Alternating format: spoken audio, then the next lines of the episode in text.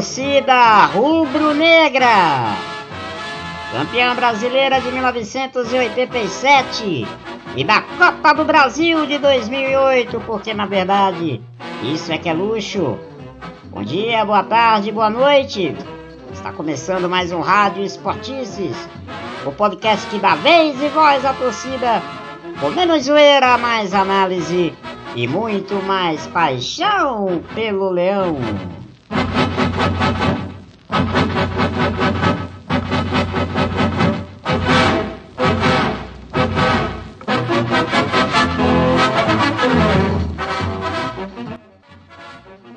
Eu sou Gustavo Militão e aproveito para te convidar para que você siga as redes sociais do Esportices. Nosso Instagram é o Esportices Blogcast, o Twitter é o Esportices e o nosso canal lá no YouTube é o Esportices Blogcast. Lembrando que o Rádio Esportices está nas melhores plataformas de streaming: Deezer, Spotify, TuneIn, Google Podcast e Apple Podcast. Procure lá Rádio Esportices, assine e receba as atualizações do programa na hora. A gente está esperando você por lá, tá bom? Bom, torcida rubro-negra, está começando mais um Rádio Esportices, Rádio Esportices 29.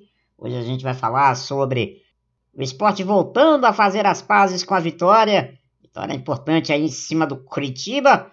E também vamos dar uma recapitulada em tudo que está rolando na confusa eleição no Esporte Clube do Recife. A gente vai trazer as últimas novidades para você, tá bom? Antes, a gente quer te convidar para que você vá lá no nosso Instagram e confira as regras do sorteio de Natal que a gente está promovendo em parceria com a Cor de Guerra nós estamos sorteando duas camisas casuais do esporte no próximo dia 21 de dezembro, tá? Então, entre lá no nosso Instagram, arroba confira lá as regrinhas e participe. O sorteio será no próximo dia 21, às 7 da noite. Então, corre, participe, você ainda tem uma semana para participar, tá bom?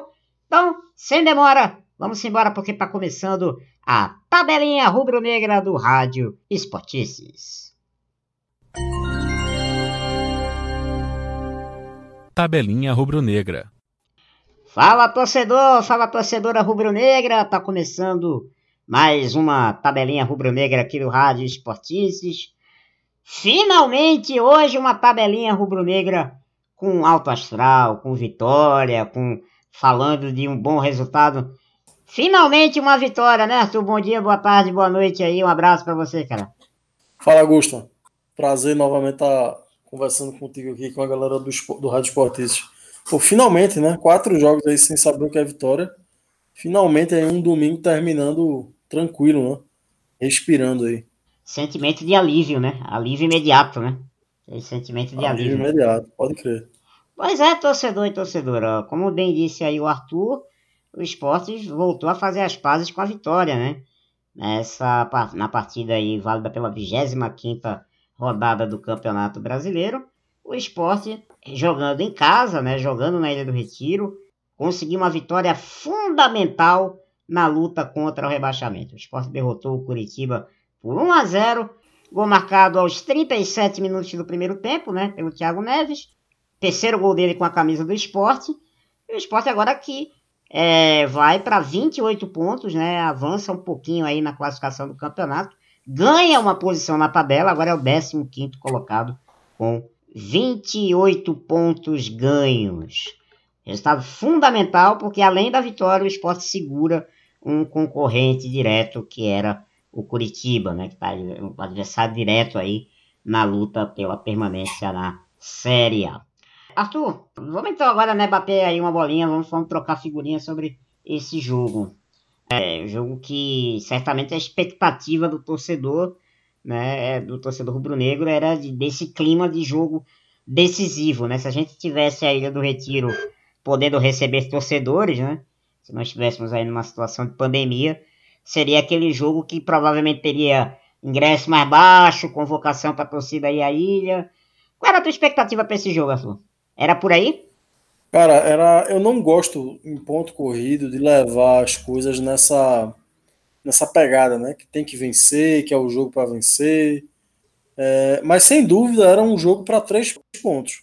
Não havia alternativa. Sim. O esporte não poderia é, querendo ainda, pretendendo ainda atingir os objetivos dele, que é a permanência, num jogo como, como esse contra o Curitiba, que é um adversário que está afundado na zona de rebaixamento, ele não podia pensar em outra coisa que não a vitória. O Sport já tinha vacilado contra o Vasco, que está na zona de rebaixamento, contra o Atlético Goianiense, que é um rebaixável. E aí se perde do Curitiba agora aí, cara, a moral do time, a moral do clube. Contra o Botafogo também, assim, né? Pois é. Chegou o jogo contra o Curitiba, era, era assim, hoje é dia de três pontos. E parece que, assim, felizmente, depois a gente vai comentar um pouco mais sobre isso, os jogadores entraram um pouco nesse espírito, né? É, eu, eu, eu confesso a você que a minha expectativa, Arthur, é, além dessa necessidade de vencer, né? Mas eu também tinha um certo receio, porque esse é o típico jogo, né, no historial do esporte e campeonatos brasileiros, né? É o típico cenário que alguma coisa dá errado. Se a gente for recapitular outros campeonatos brasileiros, o esporte já teve nessa mesma situação que ele entrou e muitas vezes o esporte não correspondeu. Então esse era o meu receio. Pô, será que é mais um jogo que a gente vai, né, como a, como a torcida gosta muito de brincar, né, ressuscitar mais um defunto? O, o meu medo era esse. Mas felizmente, para, quando, o, quando o esporte começou, quando começou o jogo, quando a bola rolou, né, é, o árbitro lá, o Marcelo de Lima Henriques, autorizou o início da partida. Felizmente a gente começou a perceber um esporte com uma cara bem diferente das últimas partidas, Arthur. Não, é, até porque assim, talvez esse tenha sido o adversário de segunda divisão que o esporte enfrentou na primeira divisão, né? E aí, mas de fato, já, já entrando agora no jogo, né? Falando agora do que foi o jogo, especificamente do primeiro tempo, esse foi um jogo atípico. Esse foi um jogo. A, a, o esporte fez hoje o jogo possível para o jogo de hoje. Foi um jogo que, por exemplo, permitiu que o esporte no primeiro tempo tivesse 60% da posse da bola. Né? Sim. O esporte, em alguns momentos, chegou a se defender com oito homens atrás, com nove homens atrás. Nem, nem, nem não teve aquela vocação defensiva né, o, te, o tempo todo. Então, é, muito disso porque o adversário permitia. Porque o adversário não era o adversário que marcava bem. Porque o adversário não era o adversário que ofendia o esporte. Né? Então o esporte hoje no primeiro tempo como eu já tinha falado, 60% de posse de bola, e essa posse de bola era uma posse de bola ofensiva. Essa era uma posse de bola que o esporte transitava uhum. é, entre as linhas do Curitiba com, com relativa facilidade. Não criou exatamente grandes chances né, no primeiro tempo. Isso. O esporte não teve grandes finalizações, defesas impossíveis do goleiro Wilson. Mas o esporte teve aquela, aquele volume ofensivo que funcionou, aquele volume ofensivo que deixa as sociais do esporte tranquilas, né? com certeza, com certeza. E sabe outra coisa que me chamou muita atenção, Arthur, nesse jogo, no primeiro tempo? Foi uma coisa que eu tava é, muito irritado nas últimas partidas, que era a movimentação no meio campo. O meio campo do esporte hoje se mexeu muito. É, é, essa linha de três jogadores ali no meio, né, mais à frente, que foi o, o Marquinhos, o Thiago Neves e o Mugni, Mugni nem tanto, mas principalmente Marquinhos e Thiago Neves, se mexeram demais no primeiro tempo. E isso acabou confundindo, eu acho que ao meu ver, a marcação do Curitiba. A marcação do Curitiba, que já não era lá essas coisas, ficou ainda mais confusa. Porque o, o meio-campo do esporte estava se movimentando demais. E os, e, e os volantes lá bem encaixadinhos, né? Marcão e Ronaldo ali, fazendo aquele trabalho de limpa-prilha muito bem feito. É, e também participando ofensivamente. Também, né? também. É, e ainda, ainda tendo essa liberdade para chegar. Que, que vamos combinar, né? Desde que Jair Ventura chegou, a melhor dupla de volante que encaixou no esporte foi Ronaldo e Marcão. Né? Foi a dupla que melhor casou com ele desde que ele chegou aqui. Então, eu acho que isso deu um equilíbrio, até ajudou a dar esse equilíbrio para o esporte no, no, no é, poder fazer jogadas. E é dessa, dessa movimentação que nasce o primeiro gol que é numa jogada que começa com Marquinhos, né, que fez uma partida muito boa. É, ele, ele mete uma bola muito bem, uma jogada de muita consciência. Ele abre muito bem a bola para o Patrick, que cruza para a área, e aí o Thiago Neves dá um chute bem colocado no canto do, do bom goleiro Wilson. Né? O Wilson é um bom goleiro. E, e, o, e o Thiago Neves marcou o terceiro gol dele com a camisa do esporte. E no segundo tempo, aí a gente achava que. Aí a gente pensava, pô, será que o esporte vai repetir essa atuação no primeiro tempo? Será que não vai cair? Né? Será que não vai dar aquela queda? Só que aí é, a gente começa a ter essa impressão maior ainda, porque no começo do primeiro do segundo tempo, o Curitiba cresce no jogo. O Curitiba bota uma bola na trave, o Curitiba dá uma chegada aqui, o Luan Poli faz uma defesa bem difícil. E aí eu fiquei pensando, poxa, é, rapaz, será que o Curitiba vai aprontar e vai, vai empatar esse jogo? Mas foi uma pressão que não se sustentou muito. Né? Logo antes dos 10 minutos, o esporte retoma o controle do jogo. E quando retoma o controle do jogo, não é aquele futebol, vamos dizer assim, que o esporte ficou tocando bolinha para lá e para cá. Tanto é que o esporte teve até mesmo posse de bola no segundo tempo. E o esporte, curiosamente, ele cria até mais chances do que ele criou no primeiro tempo. Né? Muito mais. Muito, Muito mais, mais, porque o Curitiba. No primeiro tempo foram 7, no segundo tempo foram 13. Isso. E foram 13 chances muito mais claras. Né? Muito, muito mais claras. Teve até aquela bola sem querer do Dalberto no travessão. Mas teve boas defesas do Wilson, teve, teve gente entrando cara a cara com gol. Segundo tempo teve outra cara, né? Foi, agora, o esporte jogou diferente no segundo tempo. O esporte foi um time reativo no segundo tempo. Uhum. Um time que teve menos a bola, teve 49% da posse da bola, quase igual ali a posse, mas bem menos. É, e teve muito mais velocidade no, nesse contra-ataque. Né? Isso me chamou Muitas a atenção vezes o esporte também. desceu com superioridade numérica né, contra o Curitiba. Então, assim, era, era, era de fato um adversário que permitia jogar desse jeito. O esporte não vai ter essa moleza é, dificilmente mais uma vez nesse campeonato. Não, possivelmente acho que nenhum. É, possivelmente mas, por exemplo, contra o Botafogo, que é um time que está morto no campeonato, o esporte não, não viu a cor da bola. Sim. O Botafogo estava muito mais organizado em campo né, do, do, do, que o, do que o Curitiba. A mesma coisa contra o, contra o Vasco, né, que também está tá querendo torcemos que ele, que ele pegue o mesmo caminho do Botafogo, né? Torcemos, ele, é o, ele é o time que, que abre a zona de rebaixamento ali. Então, é, por, por, por, muitas vezes o Sport jogou contra equipes ruins e conseguiu jogar muito pior. E hoje não, hoje o Sport foi realmente superior ao Curitiba. Hoje, hoje o Sport não teve susto contra o Curitiba. Né? A gente ficou naquela tensão durante a, a a partida, porque é normal do jogo, ninguém sabe como é que vai acontecer. Ah. Mas quando a gente olha em retrospectiva, né? Quando a gente volta para olhar o que foi o jogo, a gente percebe que foi uma partida muito controlada do, do time do esporte. E aí, enfim, mesmo jogando diferente no primeiro e no segundo tempo, foi melhor nas duas atuações e, me, e terminou merecendo essa vitória, né? Com certeza, com certeza. É uma partida, como você bem destacou, segura. Né? Uma atuação segura, era isso que a gente estava precisando nesse momento. Não era nem talvez uma atuação para encher os olhos da torcida, mas uma atuação para deixar a torcida confiante. E eu acho que a gente conseguiu. Aí, ao contrário, ao contrário né, de outras partidas que a gente tem grande dificuldade aí para apontar um, um, o melhor jogador da partida, eu acho que nessa a gente encontra até uma facilidade para indicar boas atuações, né, Gustavo? Com certeza. Queria saber aí de você aí, para quem é que você entrega o, o motorrádio dessa semana aí.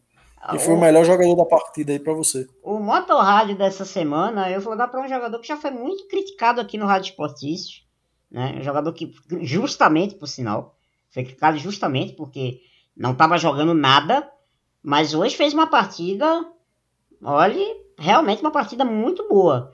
Eu vou dar esse motorrádio para o Marquinhos. Né? Foi um jogador que se mexeu bem, ajudou, caiu pelos dois lados do campo. Né? Foi uma espécie ali de organizador do, do, do meio campo ali junto com o Thiago Neves. É, eu gostei muito da atuação dele. Mas eu também vou dar um destaque, não é um motorrádio, mas eu vou dar um aquele radinho menorzinho, aquele que bota no bolso, eu vou dar para um jogador que também jogou muito bem, Marcão. Marcão. É, inclusive, a torcida fez uma brincadeira, né? Porque Jair Ventura meio que comparou o esporte com a França de 2018 e disse que Marcão hoje foi o campeão do time, do, do campeão do esporte, é, por, pela, pela atuação que ele fez hoje. É, meme, né? Meme, meme. Mas, mas jogou bem. Marcão fez uma boa partida. Vou dar, é um, ganha a menção honrosa do Rádio Esportista. E para você, Arthur, quem, Motorrádio vai para quem? Cara, eu vou, eu vou dar o um, meu destaque positivo para um jogador que eu critiquei muito, que eu fiquei muito chateado na, na partida contra o Atlético Goianiense, que foi o Thiago Neves. É, eu acho que ele teve uma partida muito afetiva hoje, Sim. não só pelo gol, né? Então ele, por, por pior que ele tenha se, jogado contra o Atlético Goianiense, ter sido responsável diretamente no lance que origina o gol, né? Batendo uma falta no pé do adversário que gerou o contra-ataque. Hoje ele, hoje ele fez aquela partida que a gente sente que, que tá, tá justo, entendeu? Uhum. Tipo, por quanto o esporte paga ele e o quanto ele entrega de volta. Ele fez um gol difícil, um chute muito difícil que ele pegou. Difícil. Ele pegou difícil. de primeiro uma, tri, uma trivela ali, um três dedos ali. É, bastante difícil. Mas apareceu para o jogo muito. É, deu passe, chegou bem à frente. Quase fez um gol olímpico, né? Deu combate também, quase faz esse gol olímpico aí. Então eu acho que é razoável que Thiago Neves ganhe essa, esse destaque positivo aí. Eu acho que é, ao lado de Marquinhos, eu acho que está bem representado que foi a partida do esporte hoje. Com certeza. Mas nem tudo são flores, né? A gente tem também aí uma os destaques negativos, né, Gustavo? Eu não sei se você tem alguém aí para para destacar aí quem foi como o pior da partida pelo esporte. É, você foi o pior em campo, assim, foi talvez o mais discreto do esporte em campo, do 11 titular. Para mim foi Júnior Tavares. Foi, entrou hoje no lugar do Sander, né? Que Sander não pôde jogar por conta de uma lesão. Fez uma atuação discreta. Não comprometeu em nada, mas também não, não colaborou, né? Principalmente no, no uh, por ali no, no, primeiro tempo, ele até é, é, tentou umas jogadas ali com ele, né? Mas eu achei. E no segundo tempo, então, ele caiu ainda mais. Acho que foi um cara meio que, que destoou da boa atuação hoje do esporte como conjunto. Mas não, não, não foi, vamos dizer assim, um terronha no campo. Foi discreto, foi discreto. Para mim, Júnior Tavares. E para você? Eu vou destacar um cara que a, a, gente vai inverter, né? Hoje, hoje a gente tá no multiverso do esporte, né? é, no, no, tá tudo invertido aqui, no universo invertido, né? Porque Marquinhos, que sempre constava entre os piores, a gente colocou hoje entre os melhores. E hoje, um que a gente colo sempre colocou entre os melhores, vai colocar entre os piores de novo, que é Mugni. Eu achei que essa escalação dele aberto na ponta ali, junto com o Patrick, não não funciona. Ele não tem, ele, ele, parece não ter a característica do jogador que, que joga aberto ali, sabe? Ali é lugar de acho outro gringo, né, melhor, Acho que ele vai melhor como um terceiro homem de meio campo ali jogando na linha dos volantes, mais Isso. centralizado, Isso. mais no meio, mais atrás um pouquinho, porque ele errou de passe, assim, foi uma partida ruim, tanto taticamente dele quanto tecnicamente também, né? Errou muito passe, uhum. não conseguiu colaborar realmente assim, com o time, ele não tem essa característica do, do cara que tem profundidade ou que consegue afunilar bem. Então achei que Mugni tá, ele tá justificando a má fama dele do Flamengo, sabe? Sim. Quando o Jair Ventura escala ele aberto ali, vai muito mal. E hoje foi mais uma dessas partidas. Né? Mais uma. Então, né? é, Mugni, o argentino aí, leva para mim o, o, o, troféu aí de pior jogador. E, e, essa, essa posição de jogar aberto ali, naquele lado, é na verdade de outro gringo que a gente não vai poder mais ver em campo, né? Que é o Leandro Bassi, né? Pois é. Esse... Então, se é um Bassi aí, fica, fica lacuna. É verdade. Esse, infelizmente, tá fora de combate aí pelo resto da temporada, né? Vai ficar aí seis a oito meses afastado. E só para ilustrar essa questão dos passes, o Mug me acertou apenas 69% dos passes que ele tentou na partida, segundo o SofaScore. Mas vamos lá, vamos agora ouvir o que Jair Ventura achou dessa vitória. Deve ter tirado hoje um pezinho das costas aí, seu Jair, né? Deve porque até estava se dizendo se perde hoje por Curitiba, será que fica? Enfim, mas acho que o seu Jair tirou um pezinho das costas hoje aí. Vamos ver o que, é que Jair Ventura falou aí sobre essa vitória. O placar não, não mostra o que foi a partida. Uma equipe que finaliza 26 vezes e vence de 1 a 0, o placar não mostra, mas a performance sim. Então estou satisfeito demais com a performance dos, dos nossos jogadores hoje. Nós treinamos essa situação durante a semana e treinamos muito bem, volto a repetir. E tivemos o reflexo da semana no jogo. É muito bom quando isso acontece. A gente ficou mais atento, concentrado os 90 minutos nos detalhes, a gente vinha sofrendo por vezes em alguns detalhes. E tivemos uma, um, uma vitória, volto a dizer, né, que não foi de muitos gols, mas pela performance foi uma vitória maiúscula, pelo desempenho, pela performance, pelo pouco que nós sofremos, criamos demais, tivemos mais posse, controle do jogo e conseguimos uma vitória muito importante. Muito se fala que, que final você não se joga, né? Final você, se ganha, você ganha, mas hoje o esporte jogou e, e convenceu, né? Ganhou, desculpa, ganhou e convenceu. Aquela coisa de não é ganhar de qualquer maneira. Jogou apresentando um bom futebol e é isso que eu venho batendo na tecla com vocês aqui, que é o que eu, sempre que o treinador quer. Muitas finalizações, não sofrer gols e aumentar o número de gols. Então, parabéns para, para todos os atletas e agora já é pensar no nosso próximo adversário. Aí, Arthur, professor Jair Ventura, pelo, pelo, pelo que ele disse na entrevista, ele gostou muito do jogo, né? Ele ficou empolgado, né? Cara, é, hashtag empolgou, né? Empolgou, empolgou. É, falar que tem ele como é, é, apresentando um bom futebol e que é, falar que teve muitas finalizações, ele desconsidera que o adversário permitiu, né? Isso. Acho que ele, que ele superestima demais, super, superestimou demais essa, essa atuação do esporte hoje. Eu, eu na, na, real, na real, a minha sensação é de que hoje foi uma partida de Série B acontecendo na Série A, sabe? Tanto o esporte quanto o Curitiba não jogaram uma partida inspirada, um, um grande futebol, não. O esporte foi melhor, mas foi um jogo de segunda categoria mesmo. Sim, então, sim. Por, por essas razões, assim, eu, eu, eu, eu imagino que ele dourou a pílula demais, sabe? É, é, talvez eu acho que também, até por essa questão da pressão que estava em cima dele, né?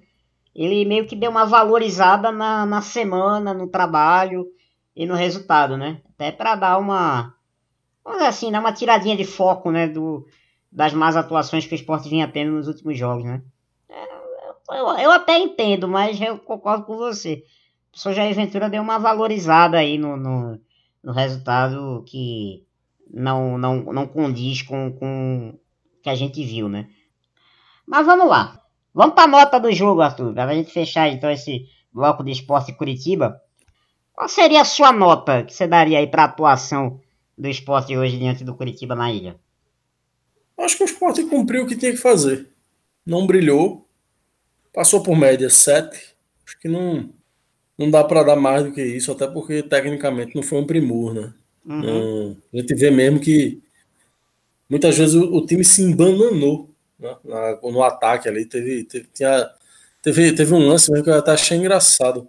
Um domínio até inteligente de, do nosso zagueiro Maidana é, ele, ele rola a bola para trás, e aí acho que era da Alberto que estava na bola, não, não lembro exatamente quem estava. Meio que hesitou, não foi na bola, o Coritiba tira, sabe? A gente vê, teve finalização de Júnior Tavares ali, que o goleiro. A, a, gente vê que o Sport é um time esmerilhado, né? Não é um time de, de bom acabamento ofensivo. Então, assim, não brilha, mas cumpriu o papel. Então, sete passou de média, vai, vai, vai, vai tirar férias é, mais cedo. Ô Arthur, só pra gente fechar aqui, antes da, da minha nota, você vê, né? A gente tá gravando como é jornalismo, né? O Curitiba acabou de demitir o técnico Rodrigo Santana depois da derrota pro esporte. O esporte derrubou mais um técnico aí no campeonato. Pra você ver, né? Coitado era, dele, né? Cinco jogos. Acho que ele ficou cinco jogos no Curitiba. É, isso, isso é manual de rebaixado, né? É, Curitiba é. Tá cumprindo a cartilha direitinho aí. Com certeza. E, e eu espero que o Mas esporte... a sua nota, Gustavo? A minha nota, eu vou dar um pouquinho mais você. Eu vou dar um 7,5. Eu vou dar um 7,5 porque eu gostei muito do segundo tempo. É, pelas chances criadas no segundo tempo. Eu acho que é, no primeiro tempo ali eu daria aquela nota meio padrão 6,5. No segundo tempo eu levei um pouquinho mais a nota. Mesmo não tendo gol, 7,5. Vou ficar no 7,5. Vou dar uma nota 7,5 para o esporte. Foi uma atuação Repito, segura. Não foi uma atuação brilhante, não foi uma atuação de encher os olhos ninguém, mas foi uma atuação para passar confiança para a torcida e principalmente para o elenco, porque agora vem aí pedreiras aí pela frente. E já começa com uma sábado, né, Arthur? Vem aí o Grêmio, vem aí na próxima, próximo desafio do esporte. Mas aí é aquela pergunta: qual é o Grêmio que vai vir aqui para a ilha no próximo sábado? É o Grêmio que tá aí super embalado na Libertadores, embalado no Campeonato Brasileiro, né? Tá não sei quantos jogos invictos no Campeonato Brasileiro, semifinalista da Copa do Brasil, ou vem aí um capadão? Lembrando que o Grêmio tem na quarta-feira né, um jogo contra o Santos aí pela, pela Libertadores, e na outra semana a primeira partida da semifinal da Copa do Brasil contra o São Paulo. Obviamente se deduz que o Grêmio não vai estar tá lá tão, é, tão focado nesse jogo contra o Sport. Apesar de que o Grêmio tá ali tentando brigar ainda pelo título, né? É, tirando, considerando o histórico do Grêmio né, e a forma como o Renato administra o elenco, é possível que venha um Grêmio um reserva. E se brincar, Renato nem vem, né? Como ele, como ele tem feito há alguns anos. Né? É. Por sorte, tem pego times mistos do Grêmio. Muitas vezes ele nem, ele nem viajou para Recife, né? Acho que em 2000 é. e, 2018 ou 2017 ele nem veio. Foi, foi. Ou foi, foi. 2018. Eu acho que nos dois anos. A, a, ele não veio e eu não me lembro se foram dois anos consecutivos ou alternados. Mas eu me lembro de partidas que o Grêmio mandou auxiliar. Né? É, acho que foi até um, um, um, ano desses aí. Foi um ano que o Grêmio tava, se eu não me engano, disputando semifinal de Libertadores, uma coisa assim. Aí ele, ele nem veio. Mas pois é, e aí, enfim, vindo nessa condição aí, o Sport já conseguiu um. Foi, foi a segunda partida, inclusive, de, de Jair à frente do time, né? Isso. Conseguiu três pontos milagrosos contra o Grêmio lá. Thiago Neves ainda jogava pelo Grêmio. Verdade. Foi a última partida dele, inclusive, com a camisa do Grêmio, né? Pois é. Tomara que a lei do ex aí balance né, no próximo pô, jogo. Pô, tomara. Mas enfim. É, considerando, considerando esse histórico aí, eu acho que o Grêmio reserva. E aí, vindo o Grêmio reserva, dá para sonhar com mais três pontos aí. São três pontos assim que em condições normais eu não eu não computaria, mas que pô, se for se for o Grêmio reserva, apesar de ser um time forte, apesar de ser uma camisa forte, é um time vencível. Então, Sim. Na minha previsão de pontos do Rádio Esportíssima no programa passado, eu tinha meio que deixado esse jogo do Grêmio do Palmeiras de lado. Esse jogo aqui eu não, não eu não não contei ponto nesses jogos aí.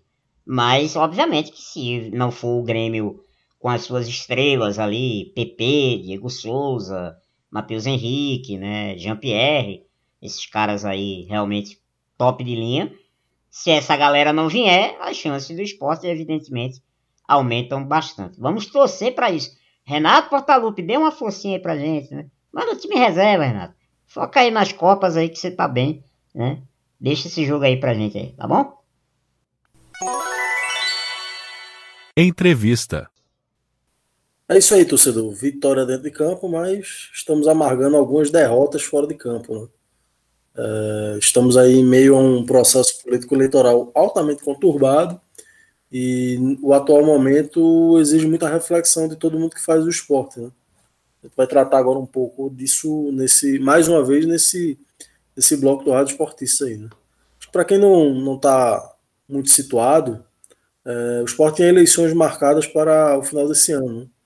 E aí, se tudo transcorresse bem, essas eleições aconteceriam normalmente no mês de dezembro, é, encerrando o biênio do, da atual gestão. Então, para quem, não, quem não se lembra muito do que aconteceu, há algum tempo né, já se vinha é, especulando quem seria o candidato da situação, já que Milton não concorreria à reeleição, não seria a ideia dele.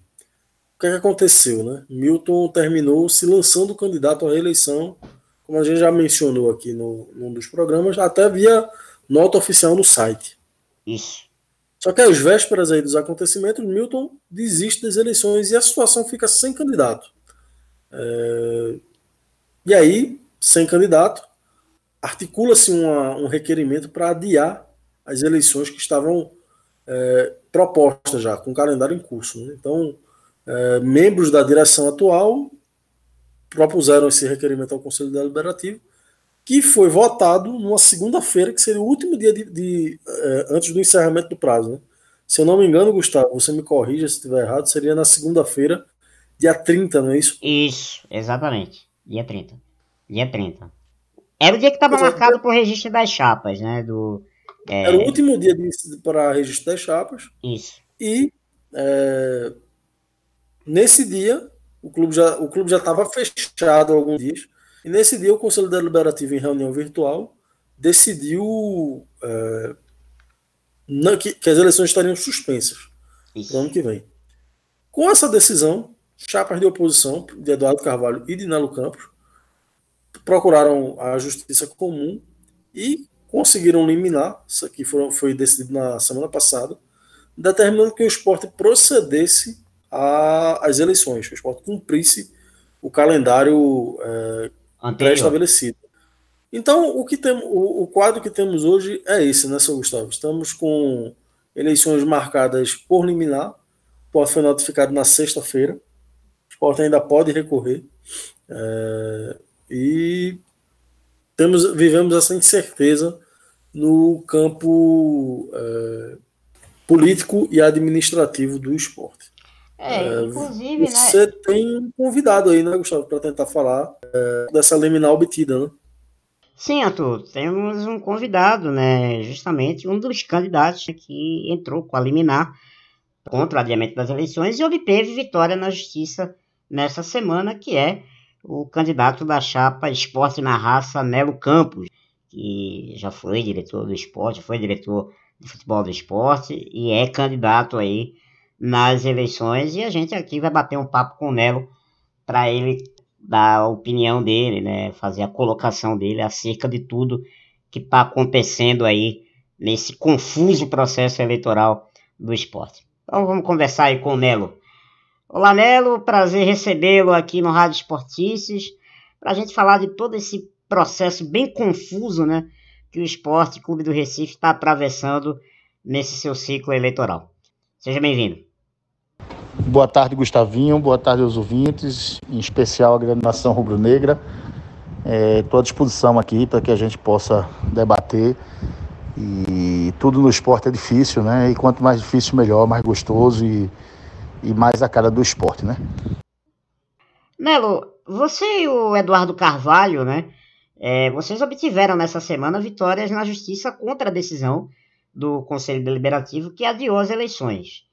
Entretanto, né, a gente só está a uma semana da data original do pleito. E possivelmente né, vai ficar um tempo muito curto, né? talvez não vá haver tempo para estruturar uma eleição 100% em caráter virtual, né, para se evitar problemas aí com relação à pandemia. Então, qual é que seria a solução mais viável para fazer essas eleições ainda esse ano, na tua opinião? É, amigo, como, como disse, está é, bem complicado, como todo mundo sabe, né? Agora, sexta-feira, o esporte foi citado e tem um prazo para fazer a eleição no dia 18, conforme estava marcado, né? É, o que o esporte fez neste final de semana, não sei ainda. O nosso departamento jurídico está atento, está trabalhando em cima disso, está tentando ver com o esporte, com a comissão eleitoral e com o juiz uh, qual vai ser, como é que vai ser, quais serão os prazos e como é que será o, a eleição, como é que se dará a eleição. Neste momento, até este momento, eu não tenho essa resposta para te, te informar. Nos últimos dias, a gente teve aí três dos quatro grandes clubes de São Paulo que fizeram eleições para a escolha dos seus presidentes. E aqui no Nordeste a gente teve aí o Bahia fazendo as suas eleições no último fim de semana. O esporte, né, ele alegou que fazer as eleições durante a pandemia poderia trazer riscos sanitários e esportivamente isso poderia prejudicar a equipe. Só que a gente teve aí o Santos e o São Paulo no último fim de semana, fizeram a eleição estão fazendo uma boa temporada. Então, afinal, o esporte ele desdenhou da situação da pandemia e não se preparou estrategicamente para organizar a eleição? Ou isso foi uma manobra coordenada da atual situação do clube, na tua opinião? É, eu não gostaria de entrar no, no, na maneira e como foi conduzido. Eu só sei que, para mim, foi um dos dias mais tristes na história do esporte. Foi aquela segunda-feira, aquela reunião do Conselho Deliberativo. Eu já faço parte do Conselho há muitos anos e aquilo para mim foi muito triste. Né? Foi um, um, uma virada de mesa de última hora, é, é, coisas do, do futebol dos anos 80, 90. acho que 80, acho que é 90 até 90, até os anos 90, né? Já ainda tinha essas viradas de mesa, essas coisas. É, não uma coisa do mundo moderno, né?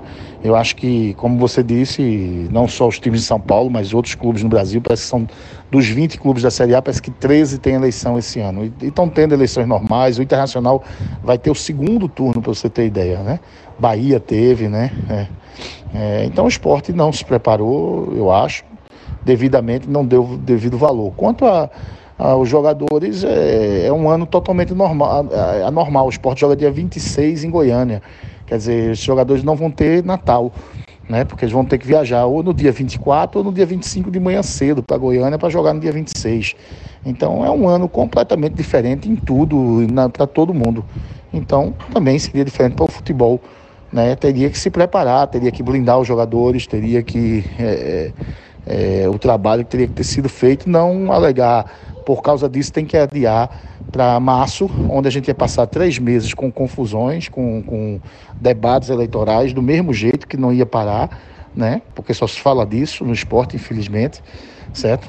É, quem iria montar o time do ano de 2021 não seria o novo presidente, que tem o direito o novo presidente e sua equipe têm o direito de, de montar o time de 2021, de montar a sua estratégia. Afinal de contas, ele só tem dois anos de mandato.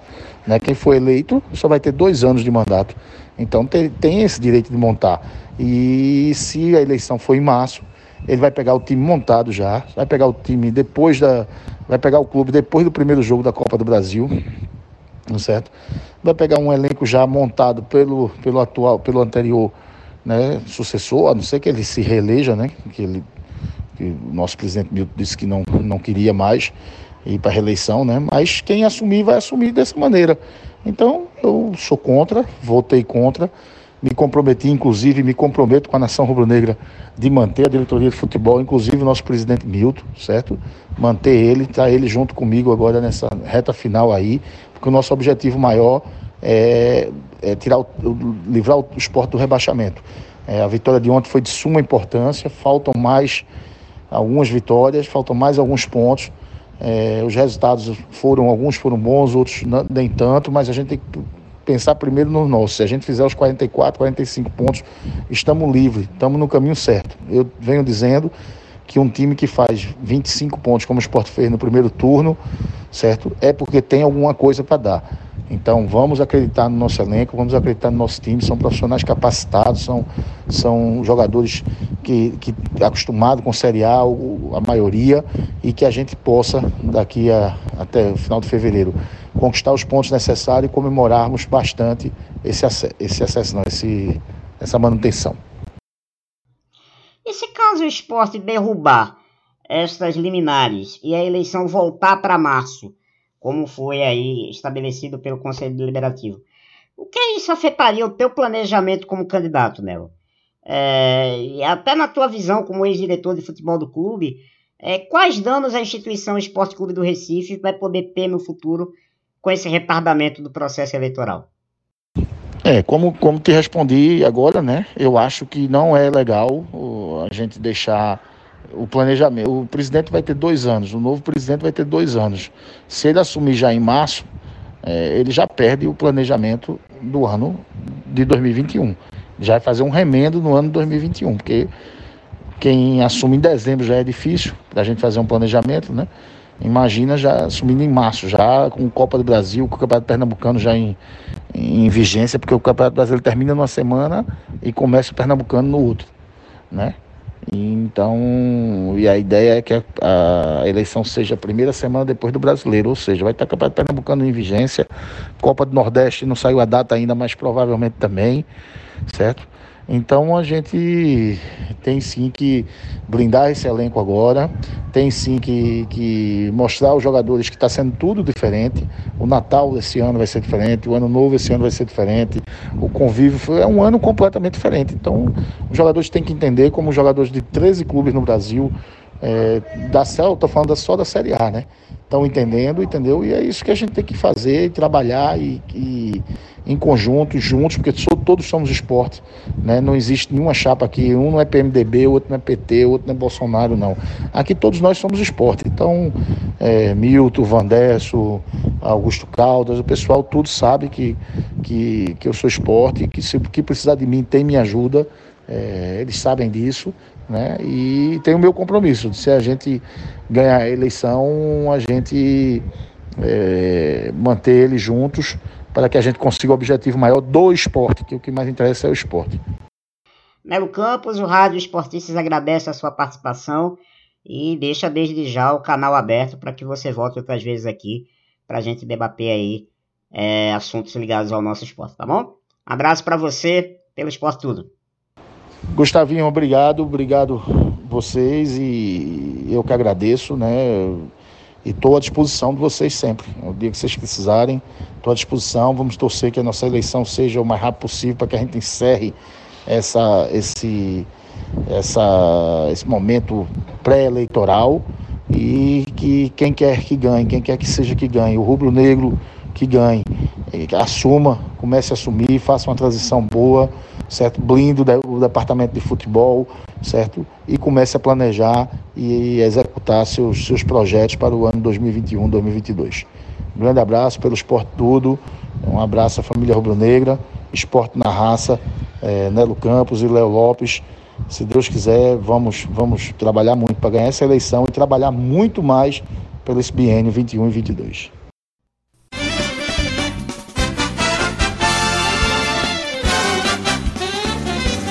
Esportices Blogcast. Menos zoeira, mais análises e muito mais paixão pelo Leão.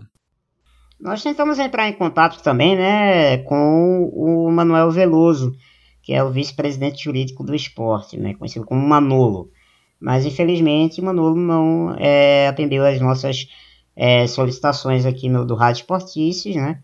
Não entrou em contato com a gente, mas a gente reitera aqui que o, quando ele quiser o canal está aberto para ele conversar aqui com a gente, para falar sobre esse assunto.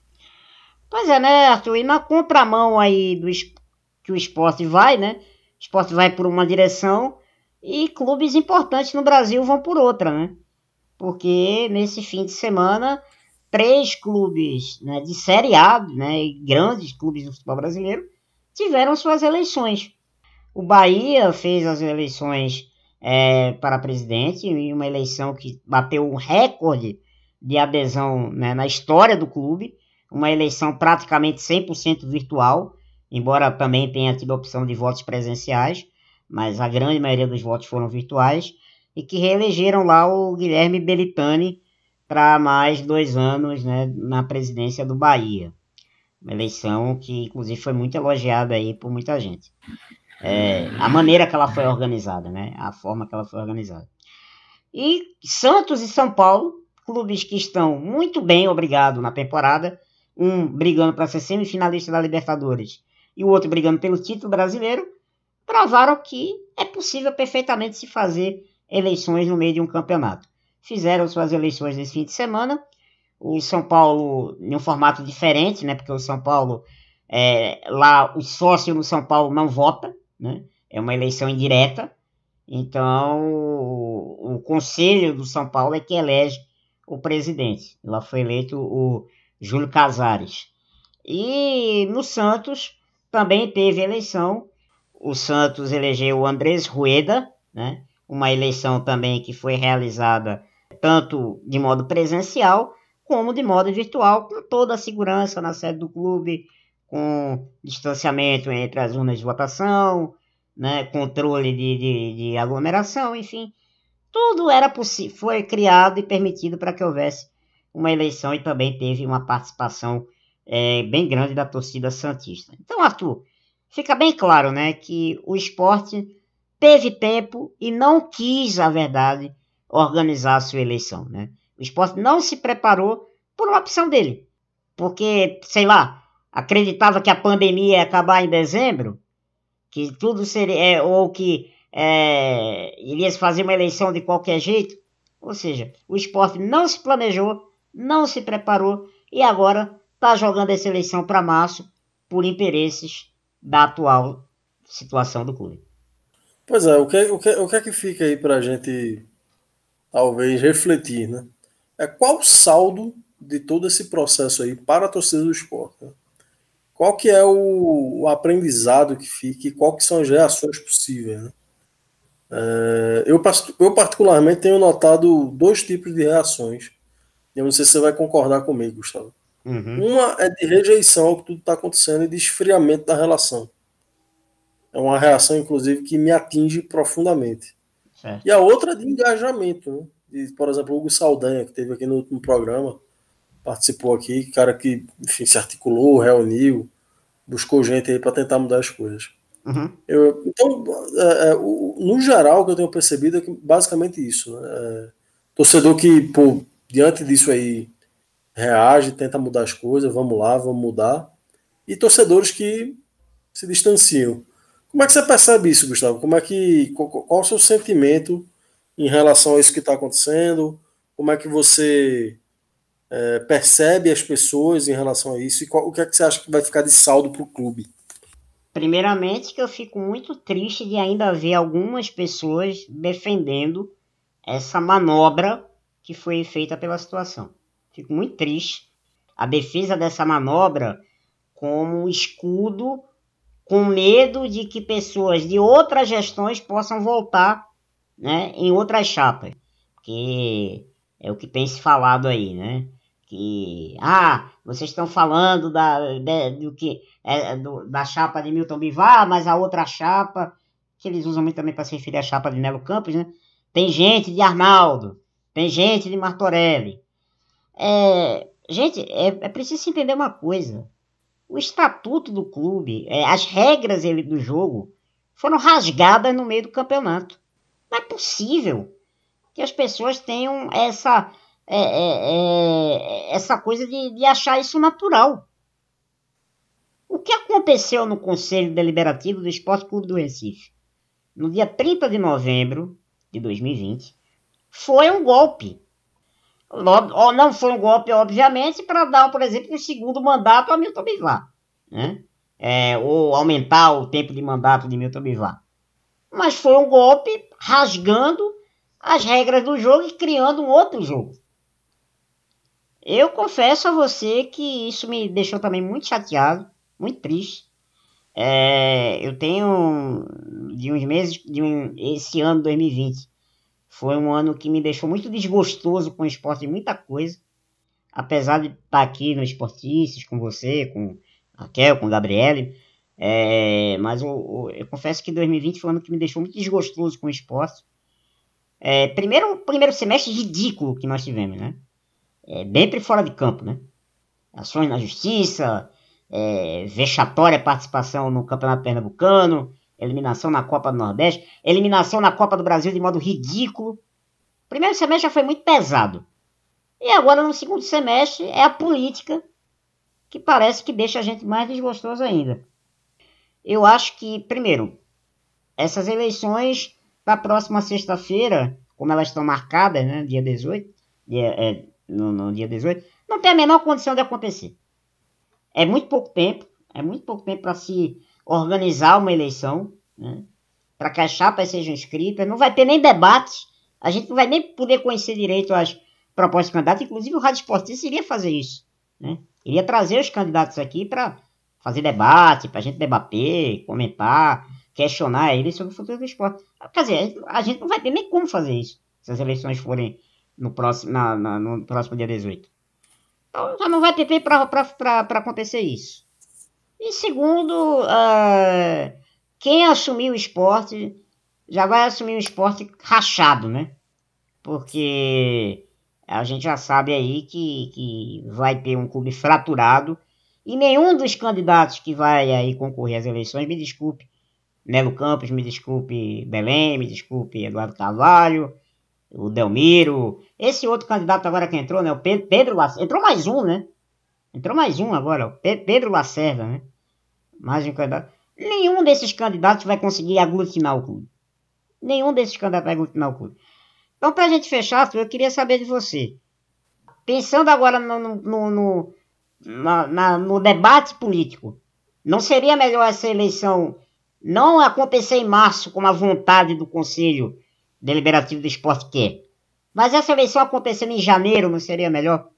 Olha, eu acho que as partes aí vão ter que sentar e chegar a um acordo, porque de fato o calendário já está estrangulado. Né? É, todos os prazos que seriam necessários para do processo eleitoral né, já não já não já não serão, podem ser contemplados durante essa semana. Então eu acho que eu acredito que o esporte deve recorrer e recorrendo deve deve perder como como houve uma derrota lá no, no nosso arquirrival também teve uma disputa parecida Isso. e o Tribunal de Justiça de Pernambuco manteve as eleições, né? Então, é, do ponto de vista é, jurídico, eu acredito que o esporte não vai ter muito o que fazer. Agora, do ponto de vista político, eu acho que vai ser necessário um entendimento. E esse entendimento, inevitavelmente, já leva a uma vitória circunstancial da situação. Porque tudo que a situação queria era tempo para se rearticular. E esse tempo eles já conseguiram. Então, é, de fato, o grupo de Milton Bivar já saiu vencedor nessa, nessa manobra. O que me, me deixa muito triste, muito preocupado, é saber que esse tipo de coisa é, afunda o esporte ainda mais no seu passado. Né? Tudo que a gente quer, tudo que a torcida quer, tudo que os ouvintes, as ouvintes do Rádio Esportistas, os torcedores, as torcedoras, os sócios, as sócias querem é ver um esporte moderno, né? capaz de, de se adaptar a esse novo mundo, capaz de, de fazer a, a sua marca gerar dinheiro, como outros clubes da região vêm conseguindo. Mas o que a gente vê é, são velhas lideranças muito apegadas né? ainda à instituição e sem a percepção clara de que não podem mais contribuir como já contribuíram com o esporte. Né? São novos tempos, precisamos de novas pessoas. Então, tudo isso causa muita tristeza, muito um esfriamento na relação do torcedor. É, todas essas lideranças aí já, já contribuíram muito no, no passado distante, no passado mais próximo. E agora eu acho que precisam dar, dar, dar a vez, sabe? Não precisam estar tá tão apegados, achando que ninguém é capaz de cuidar do esporte, só eles, né? É. Esse tipo de manobra abre uma ferida, uma chaga difícil de, de ser fechada. Né? É, são inúmeros exemplos aí de clubes que caminham numa política fratricida e terminam mal. Né? O, o, enfim, são, são inúmeros clubes no Brasil. Basta uma, uma, olhada rápida aí ao redor que a gente vai, vai perceber exemplos negativos nesse sentido. E o Sport tem inaugurado isso numa fase assim que e o esporte já foi ultrapassado por Ceará, por Fortaleza, por Bahia. Né? O, o Bahia tá nem, nem tem graça a gente comparar com o Bahia, né? Nem tem graça, né? Isso, isso é muito difícil, sabe? Eu não consigo admitir isso com, com Lianesa, sabe? Como assim a gente foi ultrapassado por esses clubes e, e ficou para trás mesmo? Não é assim que funciona, sabe? É, é hegemonia, força. Isso tudo é construído, e é construído com com modernidade, com coisa nova, com, com gente capaz, com profissionalismo. Hoje em dia é muito importante que os clubes sejam profissionais. E esse tipo de coisa aí que, que o esporte fez é coisa de, de, de, associação de liga de dominó, associação de liga de canastra de bairro, sabe? Isso aí não, uma canastrice, uma, uma, uma vergonha, sabe, que tem acontecido. E eu, eu realmente não sei o que, é que essas pessoas estão imaginando que vão vão plantar para o esporte, sabe? Acho que o esporte vai colher algo muito negativo aí, se, não, se as lideranças não forem capazes de, de superar esse episódio rápido, sabe? É uma pena, é uma pena. Eu, eu divido com você essa sua preocupação, é, essa preocupação divido, e quero aqui demonstrar minha indignação com tudo que está acontecendo, mas eu também quero dar, só para fechar aqui, você falou do pessoal lá que, de, do Saldanha, né? Do Movimento Esporte Democrático. É, eu vejo que é por aí que a gente pode conseguir dar uma mexida nessa estrutura velha e anacrônica que o esporte tem, que muitos torcedores gostam. Porque eu torce, eu, tem muito torcedor do esporte que gosta desse anacronismo que, que impera dentro do clube.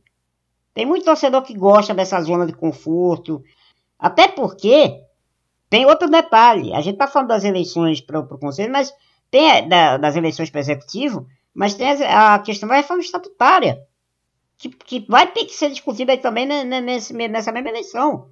Aprovado ou não pelos sócios. Olha o que a gente está desperdiçando. Não é possível que ninguém tenha parado para pensar nisso.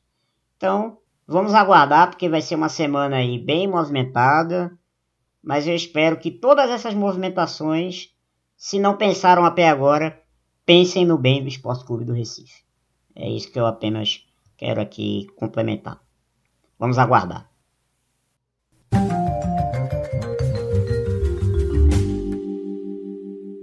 Curtinhas. E o esporte passou para as quartas de final da Copa do Brasil Sub-17 no último dia 9. Após a boa vitória na primeira partida, jogando em casa por 3 a 0, o Leãozinho venceu novamente o Londrina, fora de casa, agora por 4 a 1. Os gols foram marcados por Daniel, Gabriel Stavenato, Victor e Weverson. O próximo desafio da garotada leonina será o Flamengo. Os jogos só acontecem no início do ano que vem, em datas que serão marcadas ainda pela CBF. Pra cima deles, Leão!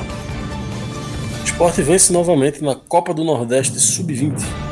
Nesse último domingo, dia 13 de dezembro, o Leão voltou a vencer na competição, dessa vez o Fluminense do Piauí, 3 a 1 em jogo realizado na Arena de Pernambuco. Os gols do esporte foram marcados pelos atacantes Guilherme Piracicaba e Igor, e pelo meia Adrian, esse resultado classificou o clube antecipadamente para as quartas de final da competição. O próximo adversário será, por essa copinha será o Confiança de Sergipe, na terça-feira, no CT do Retro.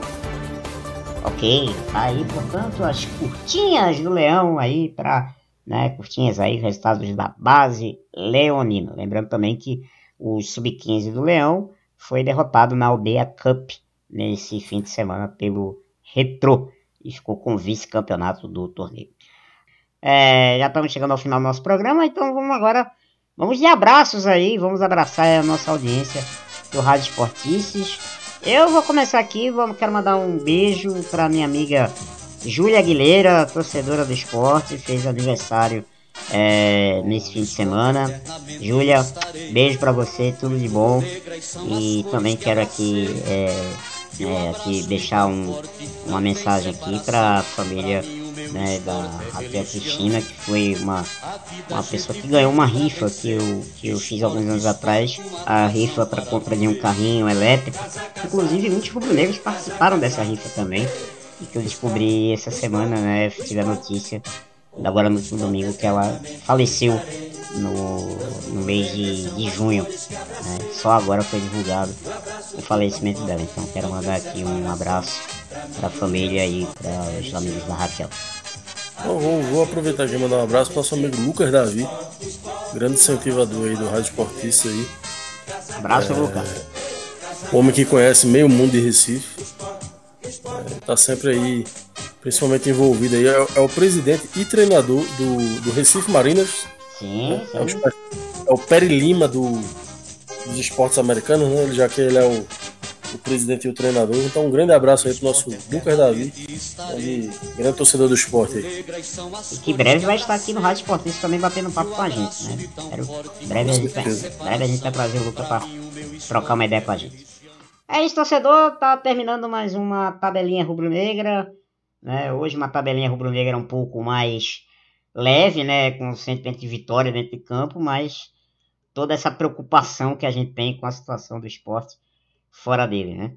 Arthur, muito obrigado aí pela sua participação mais uma vez, valeu, cara. Esperamos aí que semana que vem tenhamos rádio esportistas com notícias bem melhores do que as que a gente já teve hoje, que já foram relativamente boas. Vamos torcer para que tenham notícias bem melhores na semana que vem. Um abraço, Arthur. Abraço, Gustavo. Prazer é todo meu. Vamos lá, vamos tocando esse barco aí. E vamos ver se notícias melhores aí chegam aí do nosso clube querido. Tabelinha rubro-negra do Rádio Esportistas vai terminando. Um abraço aí para todo mundo, torcedor e torcedora. Se cuidem, se protejam aí, porque a pandemia ainda não acabou. Né? Então, mais do que nunca, os cuidados têm que estar redobrados. Valeu, gente. Um grande abraço. Pelo esporte tudo. Valeu. Siga a gente nas redes, no Twitter, arroba Esportices, e no Instagram, arroba Esporticesblogcast. Pois é, torcedor e torcedora rubro-negra, Fim de papo em mais uma edição do Rádio Esportices. Esportices Blockcast você sabe, aqui é menos zoeira, mais análise e muito mais paixão pelo leão. Bom dia, boa tarde, boa noite, torcedor e torcedora leonina. Pelo esporte tudo, se cuide e até o próximo programa a gente se vê. Valeu? Um abraço, tchau, tchau.